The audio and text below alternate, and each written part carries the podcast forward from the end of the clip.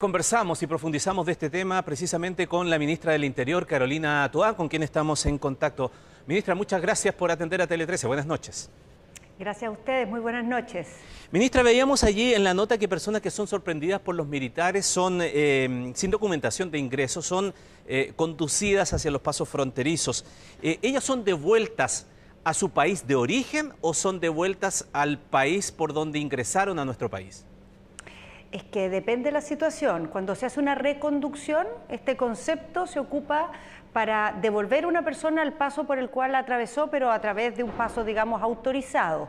Eso actualmente se hace, se hace en el caso de la frontera con Perú y en el caso de la frontera con Bolivia. La diferencia es que en Perú admiten de regreso a las personas de nacionalidad peruana, pero también a cualquier otra persona que haya cruzado de manera no autorizada. En cambio, en Bolivia solo admiten a las personas de nacionalidad boliviana.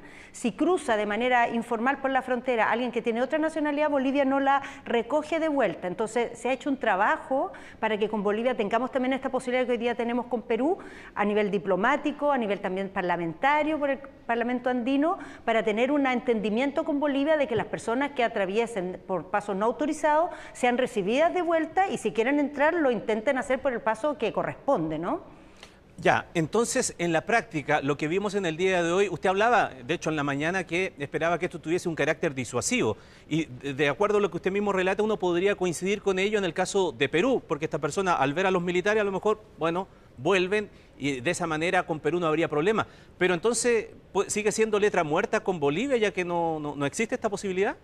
No, no, no es letra muerta lo más mínimo. Primero porque en Bolivia estamos trabajando, ¿no? Y queremos llegar a un entendimiento. Hoy día ya hay una conversación mucho más avanzada que hace unos meses atrás para llegar a un punto en que realmente tengamos esta modalidad disponible en ambas direcciones.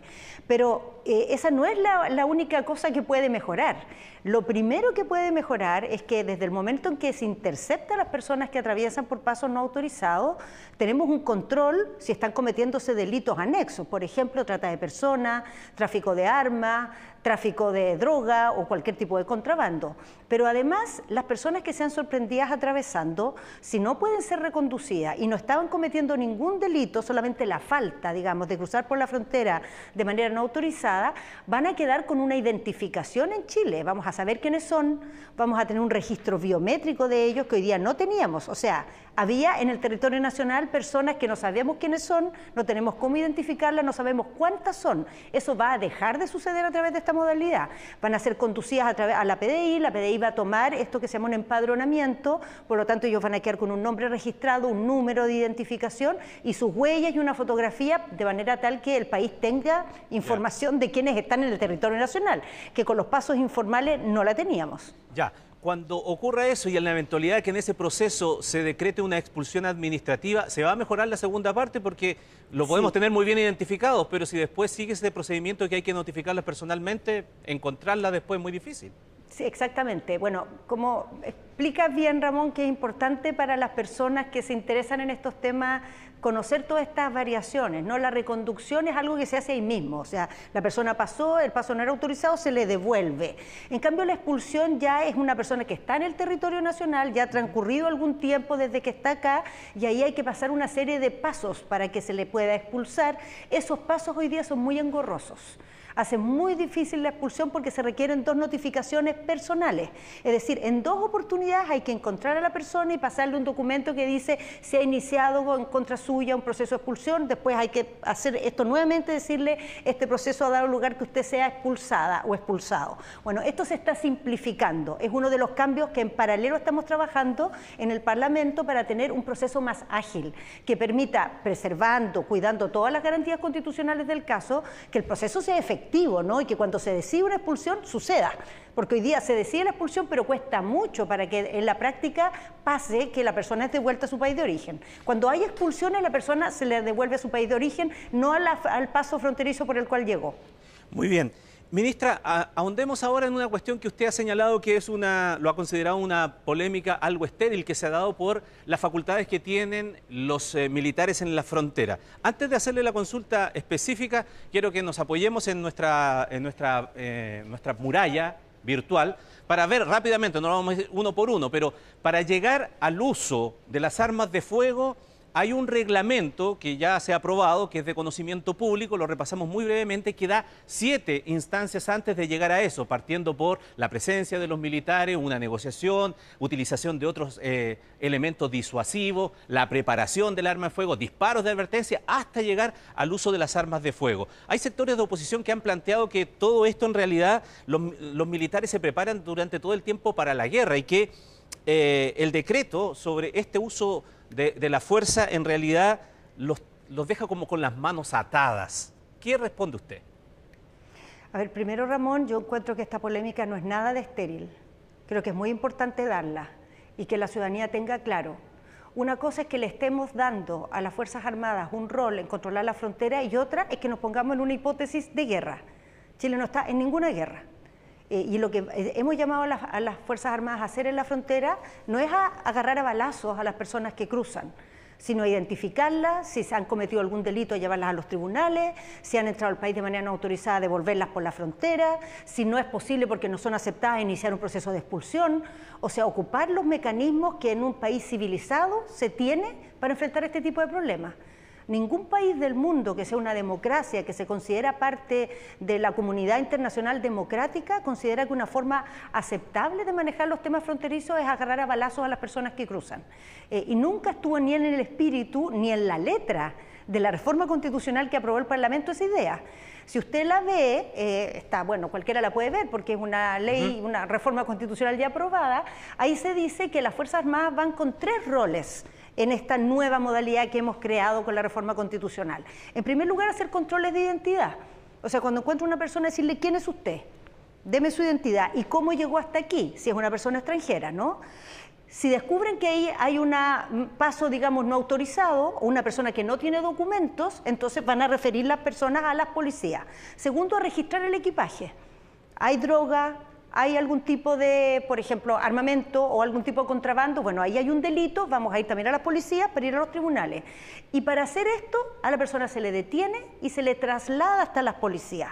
Eso es lo que habilitamos a hacer a las Fuerzas Armadas. Ahora, si en el transcurso de hacer estas labores, las personas agreden a los funcionarios militares o agreden a alguna otra persona que está en el lugar, si está en peligro la vida de, de de, de las fuerzas desplegadas o de cualquier persona, ciertamente pueden actuar. ¿Y cómo se actúa? Bueno, hay una serie de reglas que rigen eso. Siempre se trata de evitar llegar a los balazos. Siempre se trata de buscar soluciones por otras vías. Eso eh, a, mucha honra como gobierno de Chile lo vamos a preservar y creo que quienes están empujando o insinuando que deberían tener disparo más rápido los militares, creo que no le han tomado el peso realmente a sus palabras. Ministra, eh, hoy día nuestros equipos eh, en terreno estuvieron consultando respecto de la implementación de todo esto en la práctica con los elementos que hay para el ejercicio gradual de este uso legítimo de la fuerza. Y desde el mismo ejército nos informaron que los efectivos cuentan con, por ejemplo, con elementos disuasivos con gas pimienta, pero que todavía le faltan los otros elementos. ¿Eso cuándo va a llegar para que efectivamente esa gradualidad en la eventualidad se pueda utilizar porque tengan los elementos que dice este mismo reglamento? Bueno, primero eh, quiero decir, eh, digamos, de manera bien eh, gráfica, que en este periodo se ha estado trabajando muy intensamente, no solo en este aspecto de la instalación de las Fuerzas Armadas en la frontera, sino también en poner al día las capacidades de las policías, en poner al día las capacidades de aduana, del SAC, de todos los funcionarios que hacen labor social en la frontera, porque en Chile teníamos un rezago muy grande en las capacidades del Estado para administrar las temáticas fronterizas. Entonces se está trabajando en muchos frentes para ponerse al día. Y respecto a las Fuerzas Armadas que están desplegadas, ciertamente se han ido adquiriendo equipamientos para que tengan gas pimienta o puedan ocupar en ciertas situaciones gas lacrimógeno, pero además han hecho capacitaciones a través de carabineros que tienen experiencia en este tipo de trabajo, ¿no? porque es, parte de su función habitual, los efectivos que están desplegados allá, todos están siendo incorporados en un programa de capacitación de 60 horas que les da herramientas para manejarse mejor en estas tareas. Entonces estamos haciendo un trabajo seriamente para que lo que hacen las Fuerzas Armadas allá tengan las condiciones legales, el equipamiento, la formación y por cierto el apoyo político para poderlo hacer de buena manera, de forma responsable también, sin exponer a nadie y sin exponerse ellos tampoco. Lo último, me queda muy poquito, medio minuto, pero aprovecho de preguntarle, eh, anda ahí circulando la posibilidad del cambio de gabinete. El ministro Monte dijo hoy día una cosa que nos llamó la atención. Cuando se le preguntó, dijo, eh, ¿es bueno afinar el equipo, hacer ajustes? O sea, ¿va a haber ajustes en lo inmediato?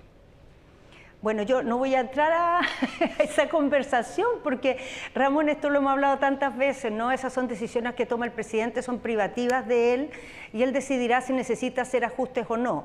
Como quiera que sea, la etapa en que estamos entrando, segundo año de gobierno, con todo lo que ha sucedido, ha sido un año muy intenso el año pasado.